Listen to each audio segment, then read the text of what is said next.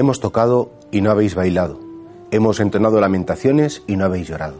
Jesucristo hace un reproche a algunas personas de su generación que de ningún modo estaban dispuestos a aceptarle y que hiciera lo que hiciera, pasara lo que pasara. Hemos cantado cosas bonitas, no habéis querido alegraros, hemos cantado cosas tristes, hemos querido entretener, porque como hay que un bloqueo en vuestro corazón y estáis como, como del qué se trata que me opongo, o me instalo en el no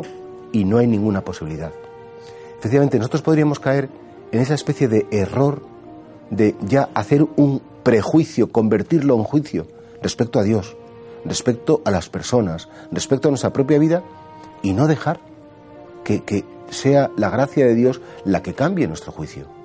Realmente cuando uno hace oración,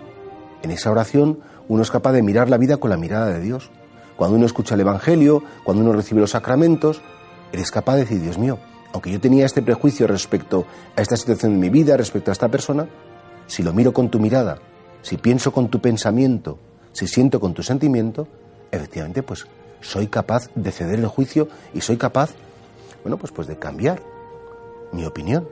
Pero hay personas que están como tan instaladas en su juicio. Hay personas que no hay quien la saque de ese posicionamiento, que claro, la gracia de Dios no tiene nada que hacer con él.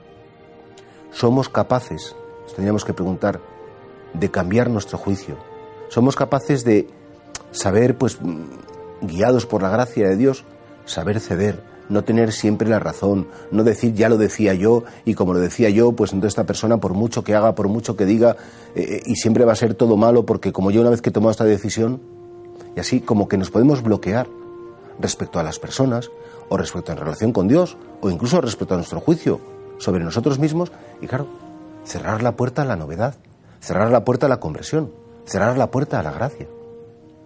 Es importante que nosotros tengamos esa flexibilidad interior para saber que sí, que nosotros, guiados e iluminados por la gracia, podemos cambiar nuestro juicio respecto a los demás y dejarnos tocar por el corazón de Cristo.